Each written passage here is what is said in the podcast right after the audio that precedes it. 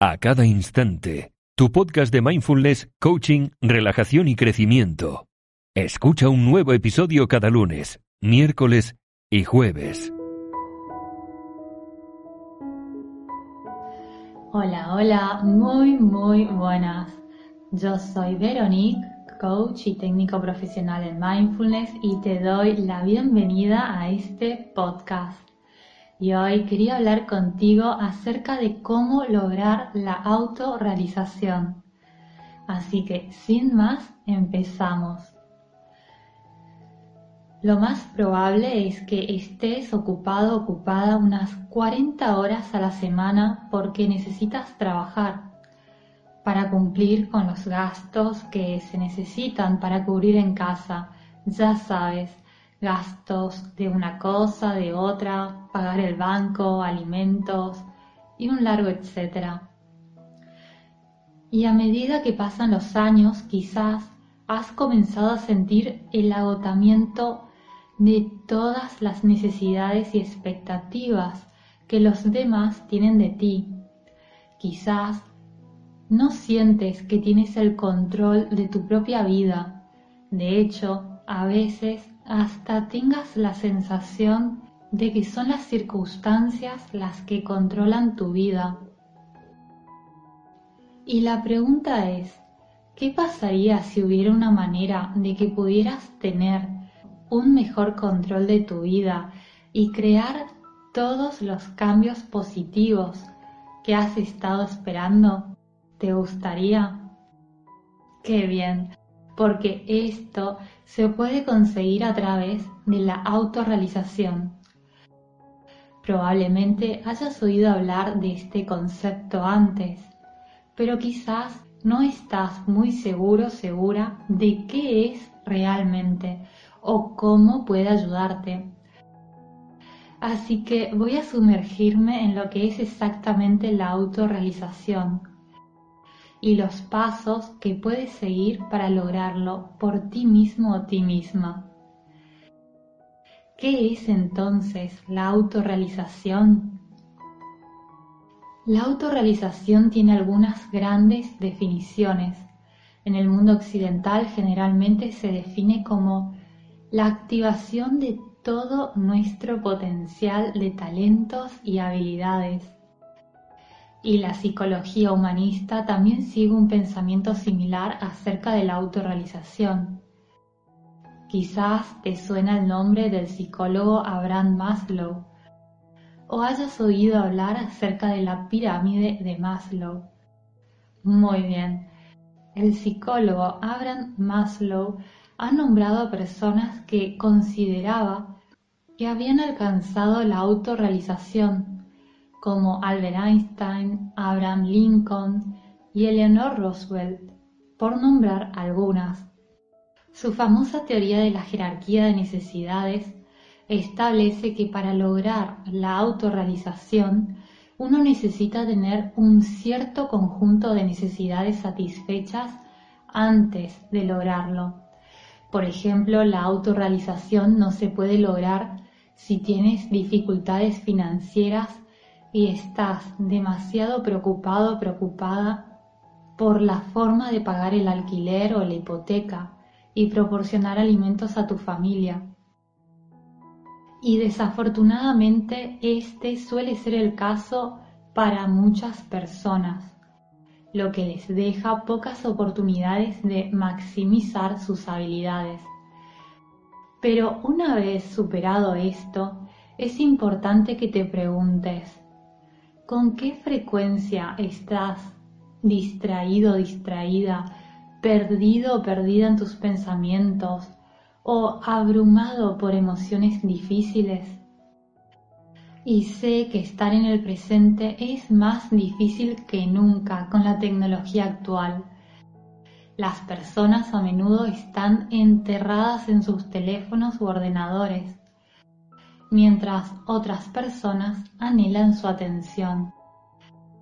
La mayoría de las personas pasan tan poco tiempo en el presente que por lo general están heridos y tienen problemas para dejar atrás su pasado o están ocupados preocupándose por su futuro. El otro día vi que según una investigación, las personas pasan el 46,9% de sus horas de vigilia pensando en algo diferente a lo que están haciendo, lo cual me parece sumamente alarmante, porque ese vagar mental es lo que provoca infelicidad, porque luego sientes que te estás perdiendo la vida, tu propia vida. Y si aspiramos a la autorrealización, lo primero es trabajar en la capacidad de controlar tus emociones, en lugar de ser controlado tú por tus propias emociones, y así aprender cómo manejar eficazmente emociones como el miedo, la ansiedad y el estrés. La autorrealización se consigue cuando nos damos el permiso de dejar ir los sentimientos debilitantes y en su lugar empoderarse. Pero para lograr la autorrealización necesitas comenzar a identificar fácilmente cuando estás entrando en distracciones y así eliminarlas. Porque al deshacerte de las cosas sin sentido que hay en tu vida, te mantienes comprometido con lo que más te importa y comienzas a ver resultados reales a medida que alcanzas tu máximo potencial. Y esto a la vez te ayuda a aumentar tu confianza, tu autoconciencia y tu autoestima. Y hablando de autoestima, tienes mi guía completamente gratuita con los 7 pasos para mejorar tu autoestima. La tienes en www.acadainstante.com. En fin, decía que cuando aumenta tu confianza y autoestima, te conectas profundamente con tu ser más verdadero, lo cual te libera de cualquier inseguridad, preocupación y bajo sentido de autoestima en el que te sientes enredado o enredada. Para alcanzar la autorrealización es necesario también practicar la aceptación hacia ti y hacia las demás personas. Esto no solo es liberador, sino que te ayudará también a ser una persona más auténtica y expresar tus emociones con libertad y claridad. Y como resultado, formarás relaciones más profundas y pasarás más tiempo conectándote con las personas en lugar de tratar de impresionarlas. Cuando las personas no tienen un fuerte sentido de sí mismas, se dejan influenciar fácilmente para vivir la vida como otras personas les dicen que la vivan. La verdad de esto se ha demostrado a través del famoso trabajo de Brownie Ware, que ha demostrado que uno de los principales arrepentimientos de las personas que mueren fue desearía haber tenido el coraje de vivir una vida fiel a mí mismo, no la vida que otros esperaban de mí. Y sé que puede haber mucha presión, ya sea del trabajo, la sociedad e incluso amigos y familiares, para que tú seas de cierta manera. Tal vez tu entorno te infundó una fuerte necesidad de la aprobación de otros para que hagas lo que otros se esperan de ti.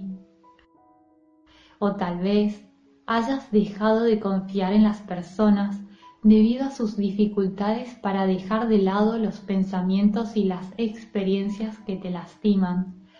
Pero cualquiera que sea la situación, la autorrealización te brinda el espacio seguro que necesitas para sanar y crecer. Y para conseguir poner en práctica todo lo anterior, te sugiero dos cosas. La primera es que comiences a meditar regularmente. Además de toda la evidencia científica que muestra los beneficios para la salud de la meditación, también es una forma excelente de lograr la autorrealización. Incluso si solo cuentas con 5 o 10 minutos al día, aprender a entrenar tu mente para estar presente es muy importante en tu viaje hacia la autorrealización. Primero, debes dar un paso atrás de la locura de la vida y recomponerte para estar presente en las cosas que más importan. Otro gran método que se puede utilizar para lograr la autorrealización, que implica un poco más de fuerza corporal, es el yoga. Si bien hay muchas variaciones del yoga y también se ha convertido en una forma muy popular de ejercicio en la cultura occidental, su propósito original sirvió como una práctica meditativa para lograr el mayor nivel de conciencia que proviene de la autorrealización. Aunque por otro lado te confieso que no soy muy buena con el yoga, pero si lo que quieres es comenzar a practicar la meditación y vivir finalmente una vida mindfulness y aún no sabes cómo meditar, puedes aprender a través de videos varios que hay en YouTube o en este mismo podcast. De a cada instante he subido varios programas acerca de mindfulness o puedes también acceder al audio curso que estoy preparando que se llamará Viviendo una vida mindfulness, que a breve estará disponible. Y el segundo consejo es tomarte un tiempo para la autorrealización todos los días. Y sé lo que estás pensando. No tengo tiempo para esto, pero siento disentir, porque sé también que alrededor del 40% de las cosas que haces en un día no implican que tomes una decisión activamente, en cambio, en realidad es un hábito. De todos tus hábitos, probablemente haya un puñado de malos hábitos. Así que observa tus rutinas diarias. Hay una manera simple de cambiar un mal hábito en uno bueno, que es comenzar a hacer cambios en tu entorno para que te sea más fácil cambiar tus hábitos. La idea es que en lugar de tratar de exprimir más tiempo para hacer algo, simplemente alteres un hábito diario que tengas en otra cosa. Por ejemplo, supongamos que comienzas tu mañana preparando tu café y sentándote en la mesa del comedor durante unos 20 minutos para navegar por internet y ponerte al día con las noticias. Pero las noticias suelen estar llenas de información negativa. Entonces, ¿por qué no dedicar esos 20 minutos a la meditación? Una manera fácil de hacer este cambio es cambiar tu entorno. Por ejemplo, manteniendo tu ordenador y teléfono en una habitación diferente para que así no tengas acceso inmediato cuando te sientes en la mesa del comedor y esto hace que sea más fácil pasar tiempo meditando en lugar de mirar una pantalla. Y si quieres aprender más acerca de cómo romper los malos hábitos, en este podcast he dedicado varios programas a ello, como por ejemplo cómo vencer la pereza con estos hábitos, los ocho hábitos diarios de las personas exitosas que lo he publicado hace poco, tres estrategias para construir nuevos hábitos, los cinco hábitos que debes conocer y evitar para cambiar tu vida, tres simples hábitos para convertirte en una persona optimista y otros. En fin, recuerda también que la autorrealización no ocurre de la noche a la mañana, tomará algo de tiempo y práctica, pero si conviertes la práctica en un hábito, te garantizo que llegarás allí. Y una vez que lo hagas, finalmente sentirás que tienes más control sobre tu vida y podrás pasar a un siguiente nivel. Te recuerdo también que tienes la guía gratuita con los 7 pasos para mejorar tu autoestima. Te mando un abrazo muy muy grande y espero y te deseo que estés muy bien. Hasta pronto. Adiós.